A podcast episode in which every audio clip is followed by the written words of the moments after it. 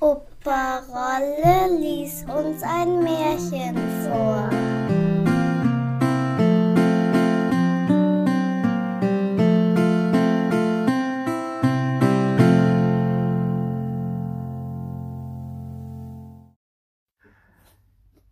Die goldene Gans Es war ein Mann, der hatte drei Söhne.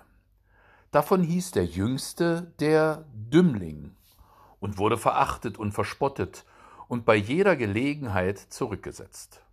Es geschah, dass der Älteste in den Wald gehen wollte, Holz hauen, und eh er ging, gab ihm noch seine Mutter einen schönen, feinen Eierkuchen und eine Flasche Wein mit, damit er nicht Hunger und Durst erlitte. Als er in den Wald kam, begegnete ihm ein altes graues Männlein, das bot ihm einen guten Tag und sprach Gib mir doch ein Stück Kuchen aus deiner Tasche und lass mich einen Schluck von deinem Wein trinken. Ich bin so hungrig und durstig. Der kluge Sohn aber antwortete Geb ich dir meinen Kuchen und meinen Wein, so hab ich selber nichts. Pack dich deiner Wege ließ das Männlein stehen und ging fort.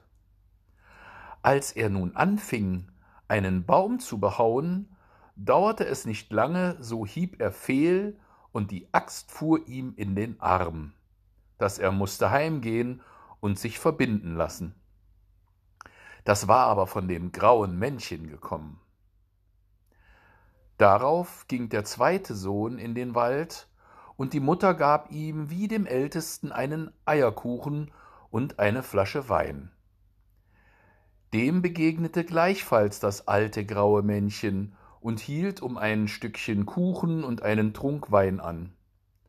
Aber der zweite Sohn sprach auch ganz verständig Was ich dir gebe, das geht mir selber ab. Pack dich deiner Wege, ließ das Männlein stehen und ging fort. Die Strafe blieb nicht aus, als er ein paar Hiebe am Baum getan, hieb er sich ins Bein, dass er musste nach Hause getragen werden. Da sagte der Dummling Vater, lass mich einmal hinausgehen und Holz hauen. Antwortete der Vater Deine Brüder haben sich Schaden dabei getan, lass dich davon, du verstehst nichts davon. Der Dummling aber bat so lange, bis er endlich sagte Na geh nur hin, durch Schaden wirst du klug werden. Die Mutter gab ihm einen Kuchen, der war mit Wasser in der Asche gebacken, und dazu eine Flasche saures Bier. Als er in den Wald kam, begegnete ihm gleichfalls das alte graue Männchen, grüßte ihn und sprach Gib mir ein Stückchen von deinem Kuchen und einen Trunk aus deiner Flasche, ich bin so hungrig und durstig. Antwortete der Dummling, ich habe aber nur Aschenkuchen und saures Bier.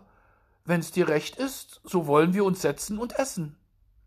Da setzten sie sich, und als der Dummling seinen Aschenkuchen herausholte, so war's ein feiner Eierkuchen, und das saure Bier war ein guter Wein. Nun aßen und tranken sie, und danach sprach das Männlein Weil du ein gutes Herz hast und von dem deinigen gerne mitteilst, so will ich dir Glück bescheren. Dort steht ein alter Baum, den hau ab, so wirst du in den Wurzeln etwas finden. Darauf nahm das Männlein den Abschied.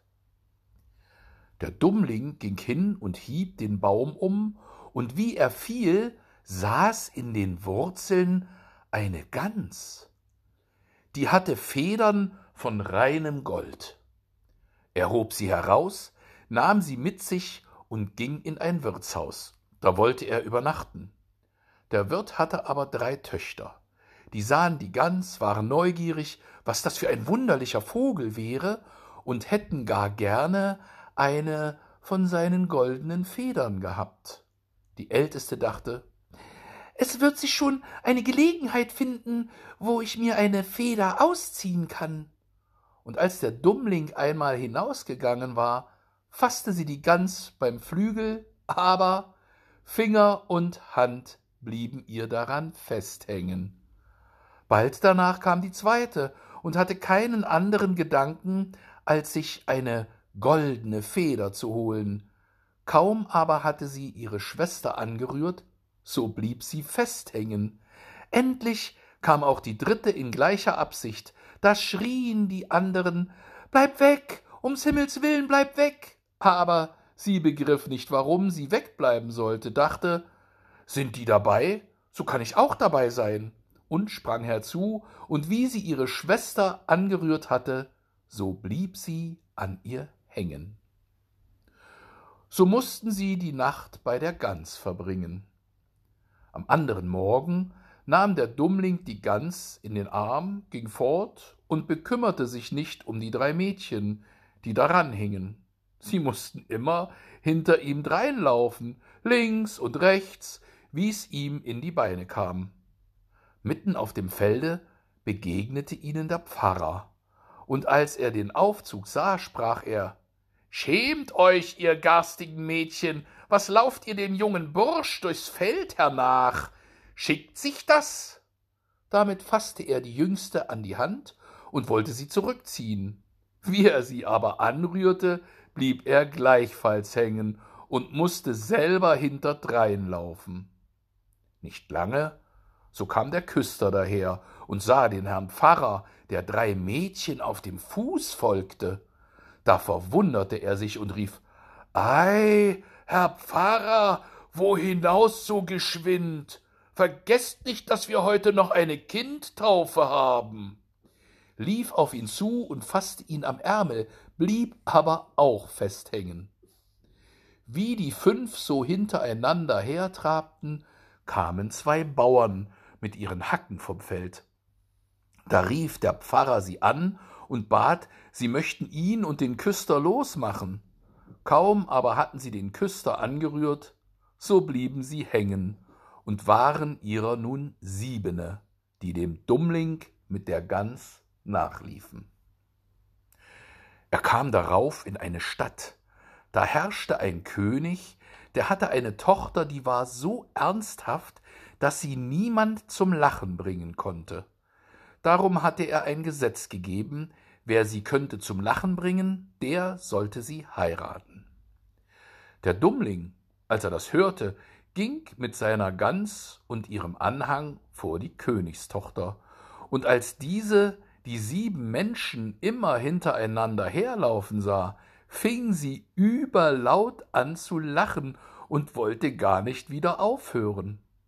Da verlangte sie der Dummling zur Braut, aber dem König gefiel der Schwiegersohn nicht. Er machte allerlei Einwendungen und sagte, er müsste ihm erst einen Mann bringen, der einen Keller voll Wein austrinken könnte. Der Dummling dachte an das graue Männchen, das könnte ihm wohl helfen, ging hinaus in den Wald, und auf der Stelle, wo er den Baum abgehauen hatte, sah er einen Mann sitzen, der machte ein ganz betrübtes Gesicht. Der Dummling fragte, was er sich so sehr zu Herzen nähme.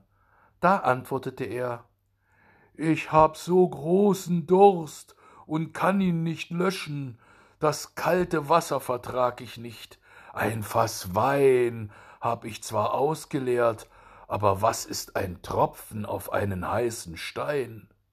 Da kann ich dir helfen, sagte der Dummling, komm nur mit mir, du solltest satt haben. Er führte ihn darauf in des Königs Keller, und der Mann machte sich über die großen Fässer, trank und trank, dass ihm die Hüften wehtaten, und ehe ein Tag herum war, hatte er den ganzen Keller ausgetrunken. Der Dümmling verlangte abermals seine Braut, der König aber ärgerte sich, dass ein schlechter Bursch, den jedermann einen Dummling nannte, seine Tochter davontragen sollte, und machte neue Bedingungen. Er müsste erst einen Mann schaffen, der einen Berg voll Brot aufessen könnte. Der Dummling besann sich nicht lange, sondern ging gleich hinaus in den Wald, da saß auf demselben Platz ein Mann, der schnürte sich den Leib mit einem Riemen zusammen, machte ein grämliches Gesicht und sagte Ich habe einen ganzen Backofen voll Raspelbrot gegessen. Aber was hilft das, wenn man so großen Hunger hat wie ich? Mein Magen bleibt leer, und ich muss mich nur zuschnüren, wenn ich nicht Hungers sterben soll.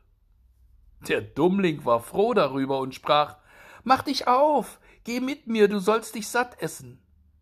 Er führte ihn an den Hof des Königs, der hatte alles Mehl aus dem ganzen Reich zusammenfahren und einen ungeheuren Berg davon backen lassen. Der Mann aber aus dem Walde stellte sich davor, fing an zu essen, und in einem Tag war der ganze Berg verschwunden. Der Dummling forderte zum dritten Mal seine Braut, der König aber suchte noch einmal Ausflucht und verlangte ein Schiff, das zu Land und zu Wasser fahren könnte. So wie du aber damit angesegelt kommst, sagte er, so sollst du gleich meine Tochter zur Gemahlin haben. Der Dummling ging geradewegs in den Wald, da saß das alte graue Männchen, dem er seinen Kuchen gegeben hatte, und sagte Ich habe für dich getrunken und gegessen, ich will dir auch das Schiff geben. Das alles tu ich, weil du barmherzig gegen mich gewesen bist.